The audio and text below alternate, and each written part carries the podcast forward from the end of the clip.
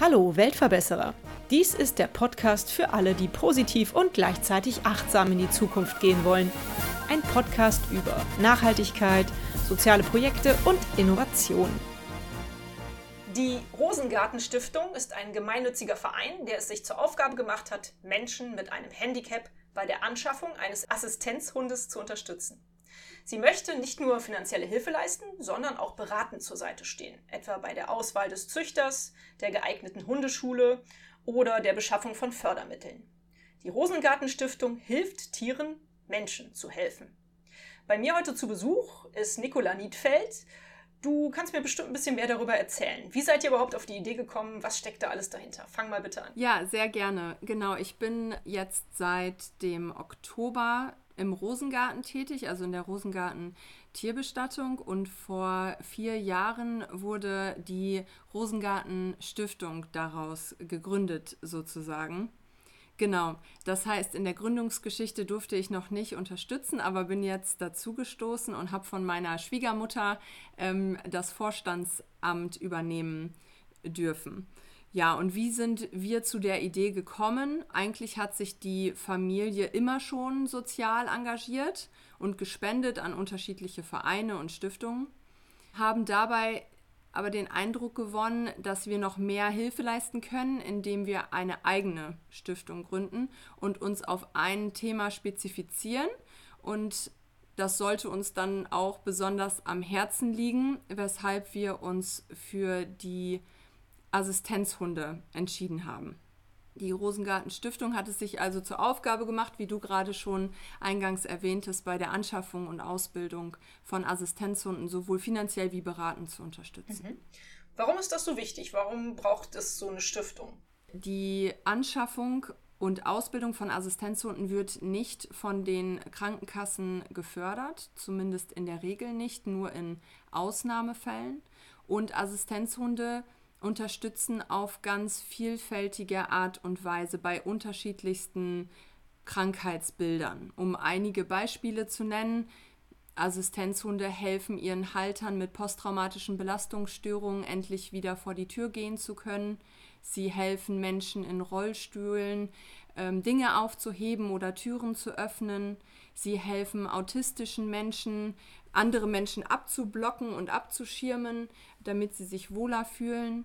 Sie helfen aber auch Menschen mit Epilepsie bei Anfällen vorzuwarnen. Also ja, du merkst schon, es gibt ganz, ganz unterschiedliche Wege und Möglichkeiten, wie Assistenzhunde helfen können. Was aber alle Assistenzhunde für ihre Halter sind, sind Unterstützer und eben auch wahre Freunde, die immer dabei sind. Das ist insbesondere bei Kindern ganz besonders wichtig, denn Kinder mit Handicap werden häufig aus der Gesellschaft ausgegrenzt, gemobbt und haben wenig Freunde. Und ja, da ist so ein Hund eben ganz, ganz wichtig und ein ganz, ganz toller Bestandteil im, im mhm. Leben. Darauf habe ich jetzt ein paar Rückfragen. Du hast eben einmal erwähnt, ähm, ihr habt diese Stiftung gegründet zu diesem Thema, weil euch das ganz besonders am Herzen liegt. Hat das einen persönlichen Grund? Gibt es in eurer Familie ähm, Menschen, die mit Assistenzhunden zusammenleben? Nein, gibt es tatsächlich nicht, aber aus der Arbeit in der Tierbestattungsbranche ist uns eben bekannt, wie besonders diese Beziehung sein kann zwischen Halter und Hund. Und daraufhin ähm, haben wir uns diesem Thema immer weiter angenähert, haben, wie gesagt, wie eingangs erwähnt, auch ähm, früher schon immer gespendet, zum Beispiel an Vita e.V. oder an andere Vereine und weil wir uns dachten, dass wir eigentlich noch viel mehr Hilfe leisten können, auch mit dem Netzwerk, was wir in der PET-Branche haben, ähm, haben wir uns dazu entschlossen, die Stiftung zu gründen. Mhm. Nicola, du hast es eben schon mal kurz erwähnt, was für unterschiedliche Arten von Assistenzhunden es gibt. Das kennen wahrscheinlich auch schon viele, die den Podcast hören, aber vielleicht kannst du es noch mal äh, ein bisschen an Beispielen, die du auch erlebt hast, erzählen. Wie unterstützen Assistenzhunde ihre Menschen? Ja, tatsächlich auf ganz, ganz vielfältige Art und Weise. Genau, ich habe eben schon mal kurz erwähnt, dass die Krankheitsbilder der Antragsteller von uns ganz, ganz unterschiedlich sind. Mir ist es eigentlich insbesondere wichtig, dass jeder weiß, dass Assistenzhunde nicht nur Menschen helfen, die vielleicht auch ohne Assistenzhund ganz gut klarkommen würden, weil es Alternativen gibt, vielleicht Diabetiker waren Hunde beispielsweise oder aber der Hund, der den Rollstuhlfahrer begleitet, der vielleicht auch sich so zu helfen wüsste, sondern es gibt auch ganz viele Assistenzhunde, die beispielsweise autistischen Kindern oder Kindern mit posttraumatischen Belastungsstörungen helfen. Und diese Menschen wüssten sich ohne diesen Hund wahrscheinlich gar nicht zu helfen. Sie wären immer angewiesen auf einen anderen Menschen und dieser andere Mensch hat ja eben auch seinen eigenen Alltag und hilft nicht bedingungslos und das tut der Assistenzhund. Der Assistenzhund ist immer an der Seite, hilft bedingungslos und hat auch noch Spaß dabei und äh, das ist ganz wichtig, dass ähm, ja, dass man das weiß. Das ist auch das, was uns so antreibt und was, was uns so viel Spaß macht in der, in der Arbeit, weil wir wissen, wir tun wirklich Gutes und unterstützen. Umso trauriger und umso weniger kann ich verstehen, dass es da noch so wenig äh, Hilfe von den Krankenkassen oder staatliche Unterstützung gibt. Aber absolut. Das ist wohl ein anderes Thema. Wie läuft das Ganze jetzt so praktisch ab, wenn ein Mensch das Bedürfnis nach einem Assistenzhund hat, aus welchem Grund auch immer? Was macht er da und, und welche Wege führen ihn zu euch? Und wie läuft das dann ab? Wenn man sich überlegt, man möchte einen Assistenzhund haben, dann ist es gar nicht mal so einfach. Also in der Regel ist es aber so, oder das empfehlen wir auch, dass der Halter sich zunächst einmal eine geeignete Hundeschule sucht. Eine Hundetrainerin oder einen Hundetrainer, der dabei unterstützt, sowohl den Welpen auszusuchen als auch später bei der Ausbildung des Hundes diese Hundeschulen vermitteln dann häufig auch direkt an uns. Also wir konnten uns mittlerweile einen, ja, einen kleinen Namen zumindest in der Branche machen und einige Hundeschulen kennen uns bereits und wir finden es ganz, ganz äh, toll, dass diese Hundeschulen eben dann auch an uns vermitteln und den Familien auch zur Seite stehen. Was eins unserer Ziele ist, ist, dass unsere Webseite die Möglichkeit gibt, dass all diejenigen, die noch ganz am Anfang stehen und ja bei Google vielleicht erstmal eingeben, Assistenzhund, auf unsere Seite aufmerksam werden und sich dort informieren können und ähm, dort alle Informationen finden, die sie benötigen. Wir stehen dann natürlich auch telefonisch äh, jederzeit beratend zur Seite. Wenn jemand eine Frage hat, gerne immer anrufen. Wie findet man denn zum Beispiel die richtige Hundeschule oder den richtigen Hundetrainer? Gibt man einfach bei Google ein Hundeschule Assistenzhund und dann kommen die richtigen Seiten oder gibt es auch dort irgendwie Links auf eurer Homepage oder besondere Seiten, die du empfehlen kannst, wo solche Trainer vielleicht aufgelistet sind? Es gibt tatsächlich einen Verband, aber auch das ist wiederum verhältnismäßig schwierig tatsächlich, die richtige Hundeschule zu finden. Wir haben noch keine, kein Verzeichnis angelegt bei uns auf der Seite, einfach aus dem Grund, dass wir theoretisch jede einzelne Hundeschule ja selber auch testen müssten um diese empfehlen zu können. Wir haben jetzt mit einigen Hundeschulen zusammengearbeitet, die können wir auch empfehlen. Die haben wir aber so als solches noch nicht auf unserer Seite gelistet. Die, die teilen wir dann aber mit, wenn ähm, der oder diejenige sich bei uns, uns meldet und uns sagt, okay, aus der und der Ecke komme ich, dann teilen wir diese Hundeschulen eigentlich mit. Eine Empfehlung ist auf jeden Fall die Frau Niemeyer, die kommt hier aus der Osnabrücker Ecke die macht einen ganz, ganz tollen Job, hat uns auch dabei unterstützt, unser Image-Video zu, zu drehen. Kommt da auch drin, drin vor und mit der arbeiten wir schon oft und länger zusammen.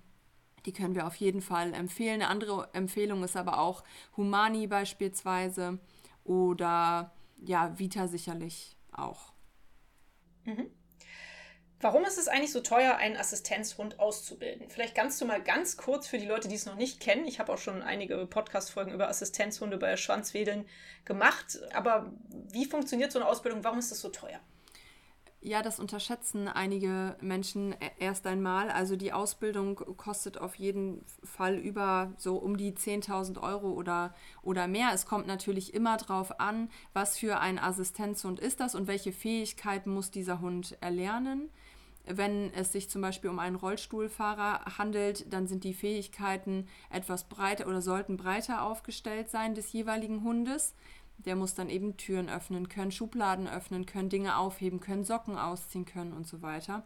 Wenn es sich jetzt um einen Hund handelt für einen Menschen mit einer posttraumatischen Belastungsstörung, dann sind die Fähigkeiten ein bisschen eingegrenzter. Da geht es dann vor allen Dingen darum, eben zur Seite zu stehen und keine Belastung zu sein, sondern eine Unterstützung zu sein.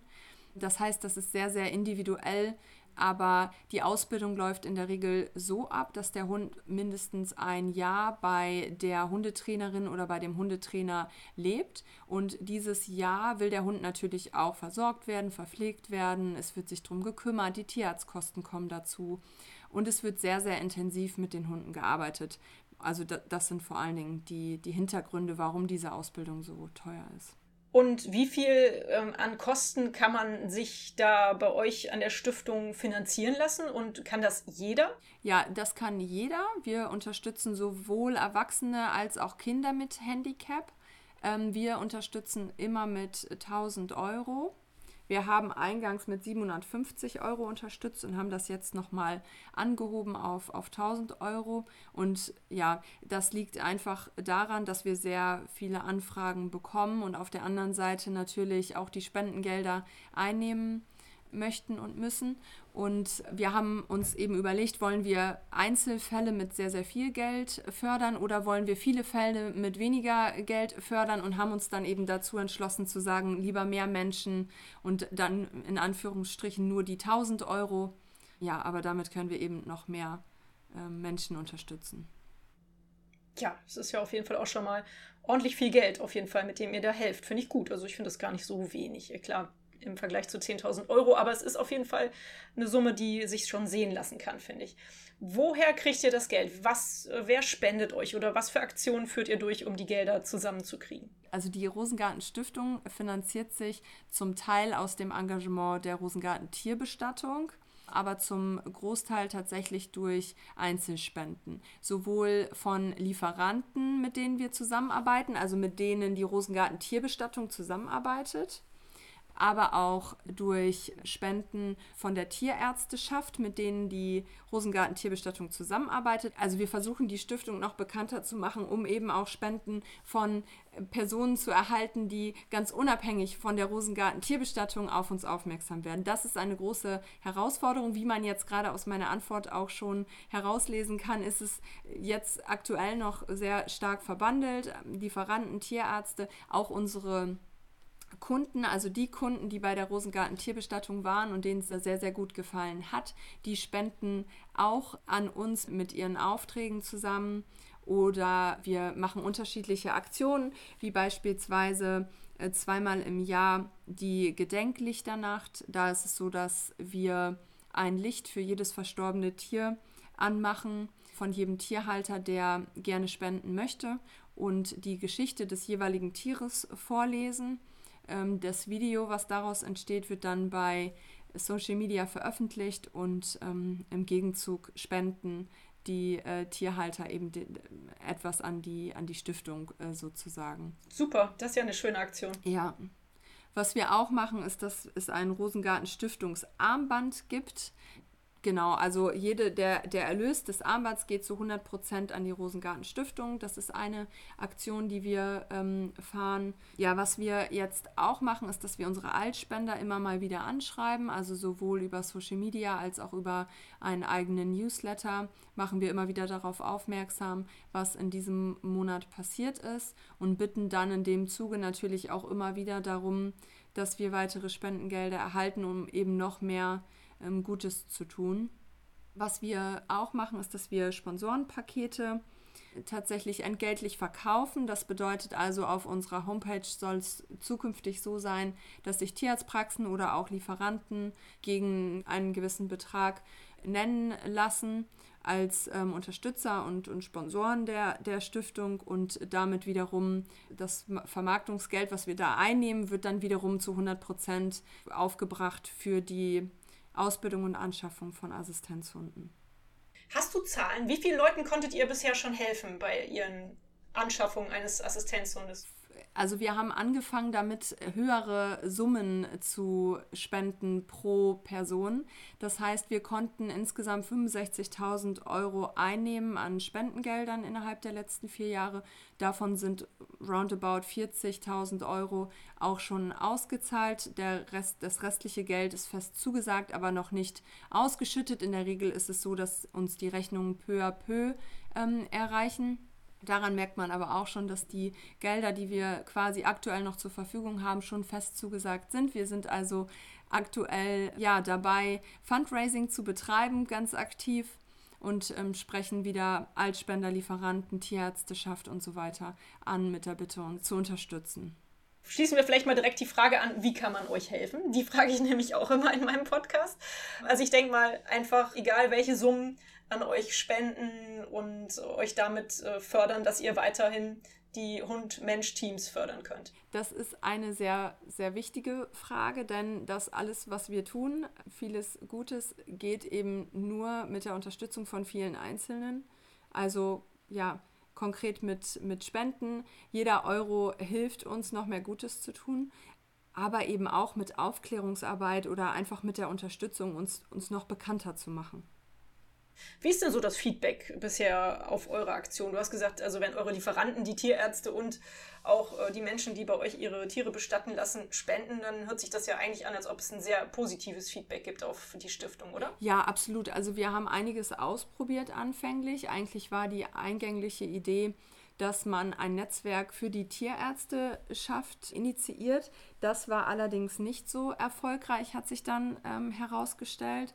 Was aber daraus entstanden ist, war ein oder ist ein Beirat, der auch aktuell noch unterstützt und aktiv bei der Stiftungsarbeit dabei ist. Genau, aber das Feedback in Gänze ist sehr, sehr positiv. Und was mir immer wieder auffällt, ist, dass dieses Thema noch gar nicht so bekannt ist. Also man kann da durchaus noch ganz viel Aufklärungsarbeit leisten, denn die Hunde können ihren Haltern nur helfen, wenn sie auch überall akzeptiert werden. Also in allen Lokalen, in allen Einzelhandelsgeschäften oder in anderen Einrichtungen, in denen Hunde normalerweise nicht erlaubt sind. Hm, genau. Ja, die Problematik, die habe ich auch gehört. Ich glaube, bei blinden Führhunden ist das, glaube ich, gesetzlich festgelegt, ne? oder kann es sein? Und bei allen ja. anderen aber nicht. Genau. Hm. Ja, das ist irgendwie natürlich echt traurig. Da sollte man rein theoretisch auch nochmal den Politikern ein bisschen auf die Füße treten, denke ich. Ja, absolut.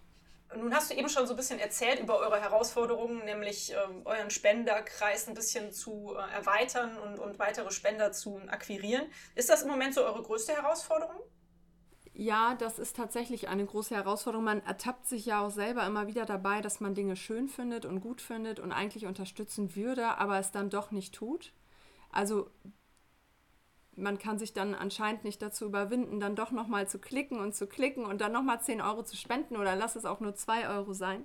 Und ähm, es ist tatsächlich eine große Herausforderung, ähm, ja, die Menschen davon zu überzeugen, zu Weltverbesserern zu werden und ja, nur den einen oder anderen Euro zu spenden.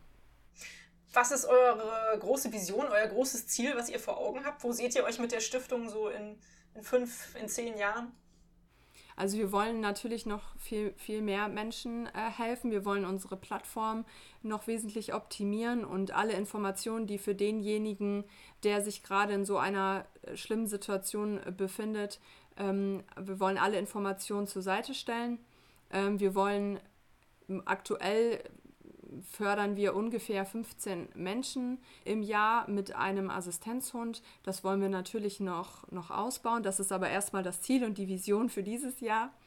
Und ja, wir, wir hoffen einfach, dass wir da noch an Bekanntheit hinzugewinnen und aktiv unterstützen können, auch zukünftig. Mhm. Du hast eben kurz erwähnt, beziehungsweise wir haben kurz darüber gesprochen, über die, die Akzeptanz von Assistenzhunden im Alltag, in Geschäften, Betreibt ihr da auch Aufklärung oder äh, versucht ihr da auch vielleicht politisch irgendwas zu bewegen durch Briefe, durch, keine Ahnung, Petitionen? Macht ihr sowas auch? Auf politischer Ebene haben wir das noch nicht getan. Wo wir schon versuchen, Aufklärungsarbeit zu leisten, ist bei Social Media äh, mit Blogbeiträgen, mit Newslettern und dergleichen, sowohl über unsere Community innerhalb der Stiftung als auch über unsere Community innerhalb der Rosengarten Tierbestattung.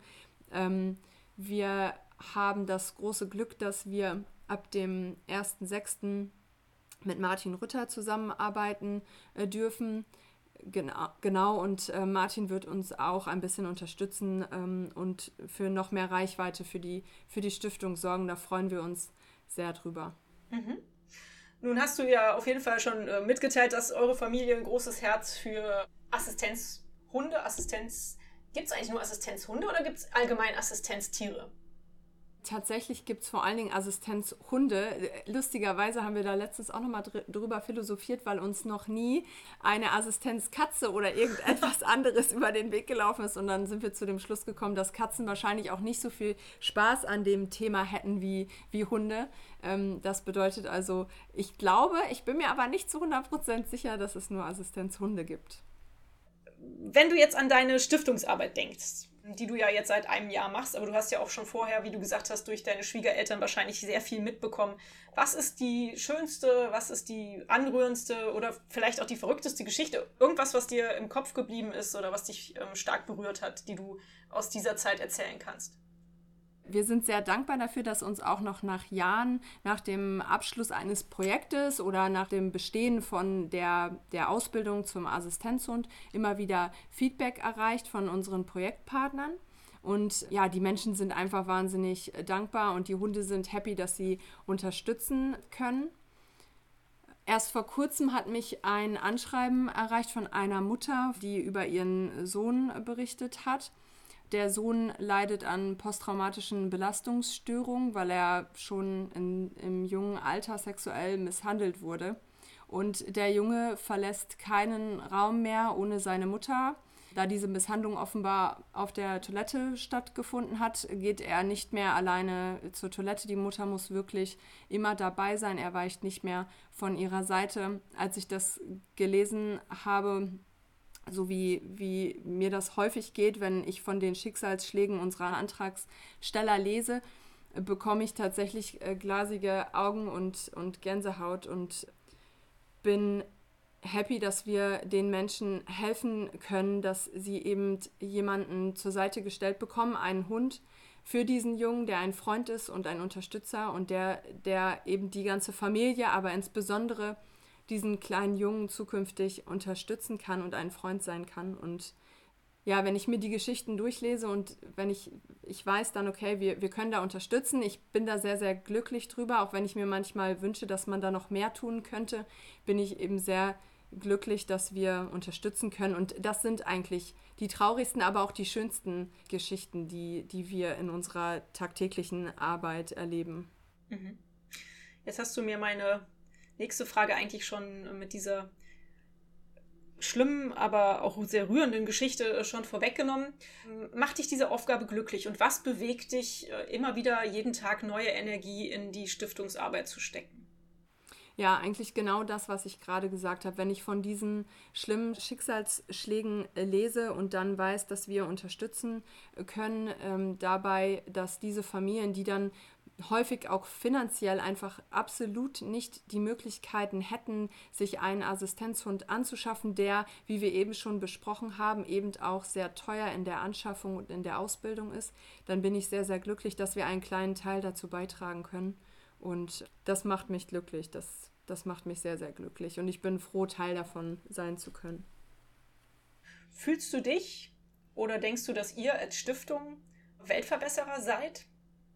Sind wir Weltverbesserer? Also ich glaube eher, dass wir versuchen, viele andere Menschen zu erreichen und zu Weltverbesserern zu, zu machen und äh, sie dazu zu motivieren, zu, zu spenden und äh, Aufklärungsarbeit zu leisten und Gutes zu tun. Also damit sind wir dann vielleicht auch selber Weltverbesserer.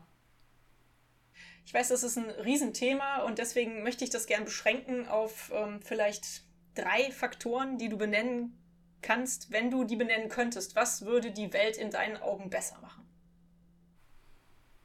Nächstenliebe. Hm. Einfach ein bisschen Engagement von jedem würde schon dazu beitragen, dass die Welt äh, besser wird auf ganz viele vielfältige Art und Weise, wie beispielsweise die Nachhaltigkeit. Mm.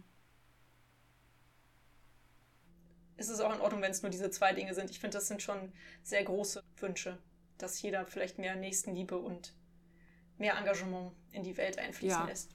Ja. Ja, schön, hört sich gut an. Da kommen wir zum Thema Nachhaltigkeit, denn das ist ja in diesem Podcast auch sehr wichtig. Ja. Wie kommt denn Nachhaltigkeit in deinem Leben vor, in deinem Alltag? Gibt es irgendwelche tollen Innovationen, die du vielleicht auch in den letzten Jahren in dein Leben gelassen hast, die dir geholfen haben, nachhaltiger zu leben, neben dem sozialen Engagement, was du ja dann in deinem Alltag eh lebst? Wie kommt Nachhaltigkeit vor?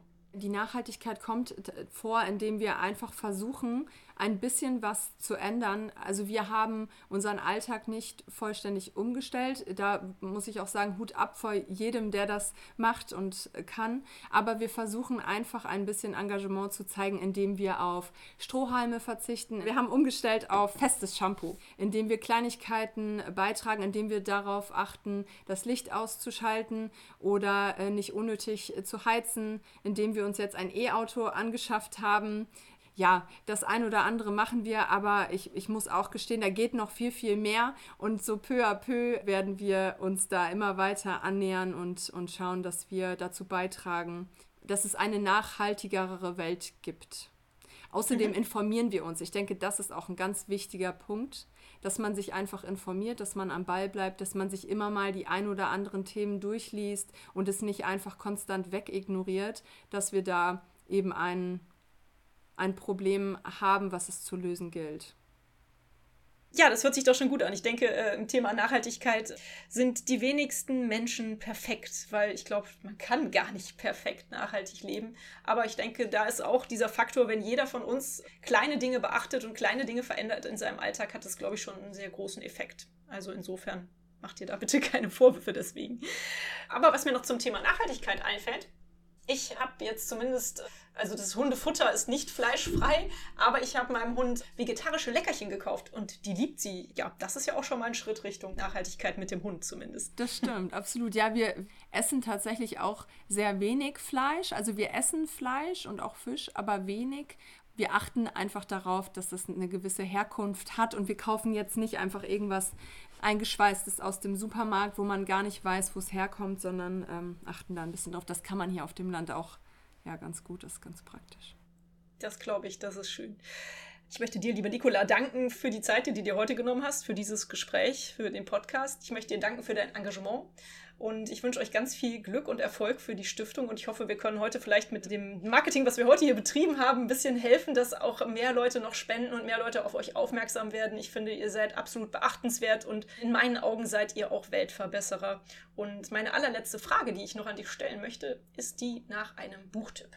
Hast du da noch was auf Lager? Ich lese so gerne. Ich finde es immer super spannend, wenn andere Leute Tipps geben. Ich lese gerade ein Buch, Schnelles Denken, Langsames Denken heißt es, glaube ich. Ich finde es wahnsinnig spannend, aber das passt natürlich nicht unbedingt ähm, ähm, zu dem Thema. Ich weiß nicht, ob das ich nicht. trotzdem okay ist. Kannst du es trotzdem empfehlen? Worum geht's denn? Erzähl mal ein bisschen. Ähm, ja, in dem Buch geht es eigentlich darum, dass veranschaulicht wird, wie das Denken eigentlich wirklich funktioniert. Also man entscheidet ja vieles intuitiv aus dem Bauch heraus und es ist eigentlich gar nicht so intuitiv, sondern ergibt sich daraus, was wir im Leben alles schon gesehen haben.